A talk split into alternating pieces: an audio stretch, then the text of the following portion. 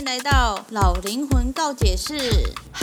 这是一个不活在社会期待里女孩所开的频道。这频道会分享个人经历、身边人对我的告解故事，少许沉重的社会议题，以及日常所遇到的五四三小事。如果喜欢这个频道，欢迎订阅、抖内帮助我升级装备，也欢迎追踪我的 IG Y 八三一八三。这个节目会时不时的出现英文、韩文以及泰文，有兴趣的朋友可以跟着我一起学习单词哦。好，那我们就开始今天的主题吧，Go Go！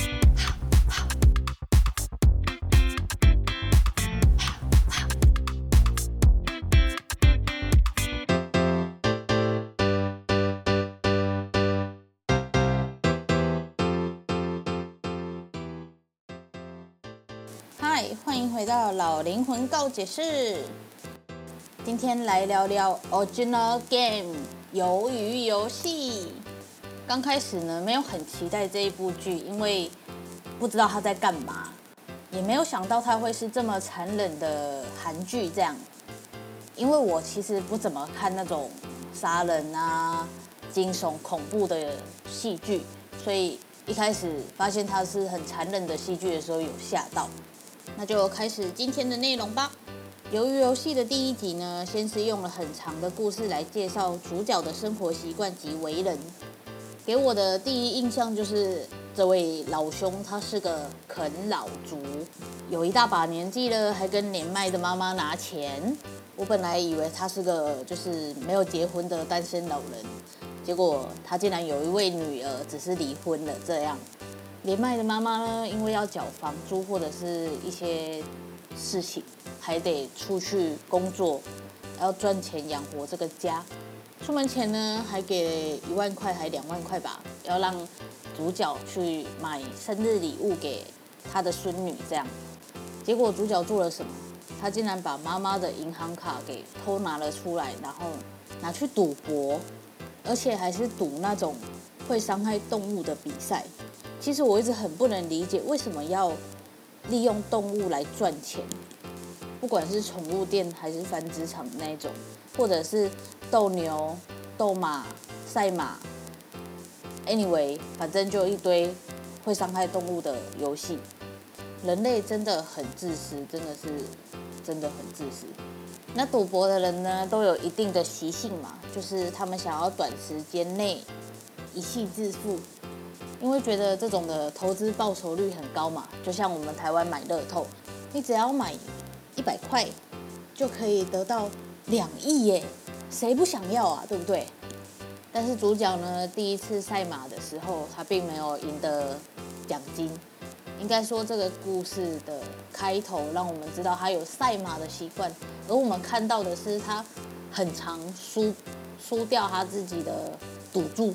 赌博的人的第二个习性就是觉得可以再来一次，就是觉得说应该是刚刚手气不好，现在肯定手气很好，所以就一再的下注，一再的赌博等等的。那因为他是韩剧嘛，所以剧本就写他赢了第二次的赌注，但其实现实生活中根本就不会有这种事情发生。Anyway 呢，他就是终于拿到了赌注的金钱嘛，然后就很开心，整个行于社这样。但这一笔钱呢，最后还是飞走了。记得之前有看过一本书，还是一段文章吧？人只能拥有自己认知以内的钱。这就是为什么有些人呢，中了乐透之后，最后还是会把钱花光，然后回到原本的生活，是因为他们真的不知道要怎么运用那一笔。意外之财，所以就会回到原点。虽然我们主角一开始得到的赌金呢，是被那个扒手拿走了嘛，但从看他拿到奖金，然后就大方的给出一万块的角度来看呢，相信这一笔钱很快也会被他花完。甚至他说要把钱存回去妈妈的账户，我觉得可可能也不会发生吧，如果没有被劫走的话。后来呢，孔刘就给主角一个契机嘛，透过游戏赚钱，其实也是赌博的一种，都是投机取巧的，想要获得高利润。至尊不重要啊，反正在公共场合被打巴掌就可以得到十万块，谁不想要？主角最后还很骄傲的跟他的妈妈说：“这是靠我的努力，靠我的身体换来的金钱。”其实我不是很懂，明明就可以去找一份工作，为什么不去呢？总之呢，因缘际会的，他就去参加了这个游戏嘛。总共有六个游戏嘛。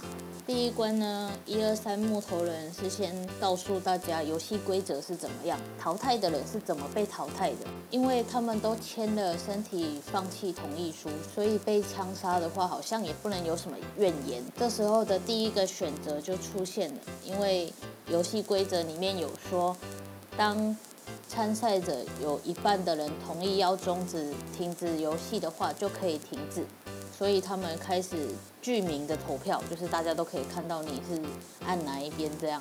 最后呢，就是选择了停止这个游戏嘛，因为大家还是觉得太残忍了。但是回到现实生活中，又有现实生活的压力，所以他们最后还是决定要回去赚那一笔钱，明知道会死掉或者是很残忍，他们还是决定这样做。我个人认为呢，男主角的那种。金钱压力其实没有到很紧绷，整部剧下来呢，我觉最心疼的就是阿里了，因为他有认真的在工作，可是老板却因为他是外劳，然后就不愿意给他该有的薪水。可是明明老板是有钱的哦，所以我觉得那个老板真的是很不 OK。所以我觉得呢，在这个状况下，男主角跟那个上佑其实没有到很很迫切的需要钱的这个状况。当然，他回去的时候有发现妈妈生病了这件事，但其实，呃，我觉得呢，与其这样离开自己的妈妈，然后跑去参加那可怕的游戏，还不如多花一点时间陪伴他妈妈，然后去找一份正当的工作，或者是打工都可以。但他还是选择回去参加那一个游戏。其实，由于游戏呢，从头到尾都是在告诉我们一个原理。就是人生就是不断的在选择，像是主角，他明明就可以很认真的工作，然后去赚一份钱，但他却选择了投机取巧的方式去参加赛马的活动，然后去赌博，最后也选择了回去参加那不可理喻的游戏，因为通你只要赢了就可以赢得那四百五十六亿，谁不想要，对不对？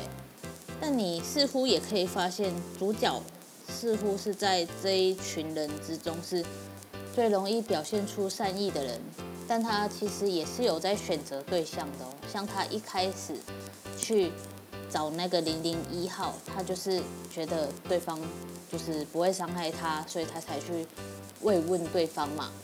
当然，每一个人观点都不一样了。我看到的观点就是这样，很多人都说主角很伪善。就是明明自己也在做这种残酷的事情，却还要假装一副自己人很好、很善良的样子。上佑呢，则是比较自私的，活在自己的世界里。也不是说活在自己的世界里，而是他凡事先想到自己。其实这样也没有错啦，因为别人不会替自己着想嘛，对不对？所以当他知道第二个游戏是碰糖的时候，他就选择不去跟别人讲，因为他想要自己活下来，可以少一个敌人，包括他的好朋友主角。人在危险的时候，第一个想到的都是自己，其实是没有错的。毕竟这个游戏本来就不存在着所谓的双赢。看完这部片的结论就是，人生真的是无时无刻都在做选择。主角选择，明明就可以有正当工作，他却选择去赌博。一二三木头人玩完之后，大家先选择要不要继续。之后大家回到现实生活中后，又再度的回到这个场地。明知道失败的话就是死路一条，却还是愿意这样冒这个险。我不觉得里面就是真的缺钱的人有迫切到这个这种程度，包括主角也是，但他们还是都选择了投机取巧的方式回去参加游戏，然后开始互相猜疑、互相残杀。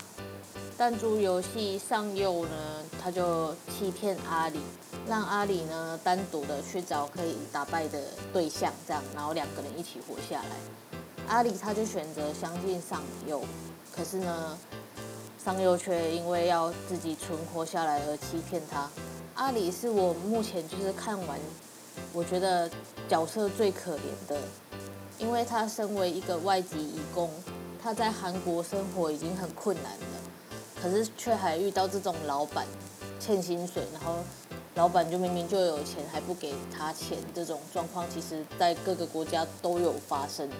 他也只是想拿到一笔钱，然后回到自己的国家好好的生活，可是却不如愿。所以他去参加了这个游戏，因为那个游戏可以让他拿到四百五十六亿，至少可以好好回家，然后照顾小孩没有问题。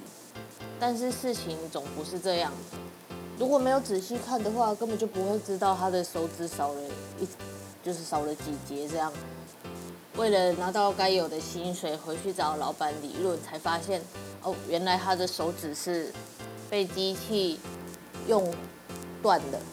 可是老板却没有给他该有的照顾、该有的医疗费什么的，让他的手没有好好的愈合。这样的阿里呢，觉得。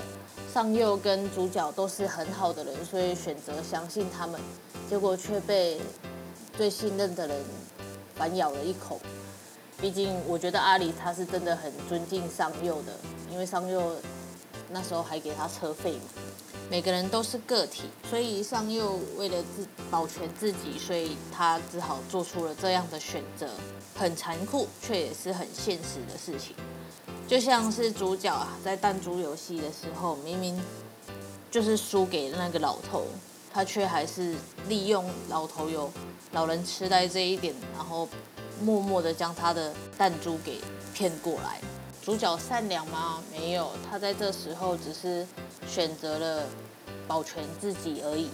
Anyway 呢，反正这个游戏从头到尾都是在让你做选择，我们每天也都是在做选择。像是你今天要选择准时起床，还是要继续赖床，这就是一个选择。我们人睁开眼睛就是先做选择，你要吃早餐还是不吃早餐？你要认真工作还是不认真工作？这都是一种选择。在这种选择里，我们要怎么把人生过好，才是这个韩剧想带给我们的启发吗？最后，虽然主角得到了那四百五十六亿，但他有因此过得比较快乐吗？没有。那么你会怎么做呢？你会去参加那个游戏吗？你会选择过这样的人生吗？我是不会去参加游戏的，因为我本身是个游戏白痴，再加上我没办法看暴力的事件，我连看到自己的血我都会晕的。但我们可以选择过好每一天。如果真的缺钱的话，那可能就想办法增加自己的财富、节流什么之类的都可以。不要像主角一样，明明已经欠钱了，却还去投机取巧的想要赛马，然后赢得奖金。你会为你的人生做出什么样的选择呢？留言告诉我吧。这就是今天的老灵魂告解室喽，我们下次见，拜拜。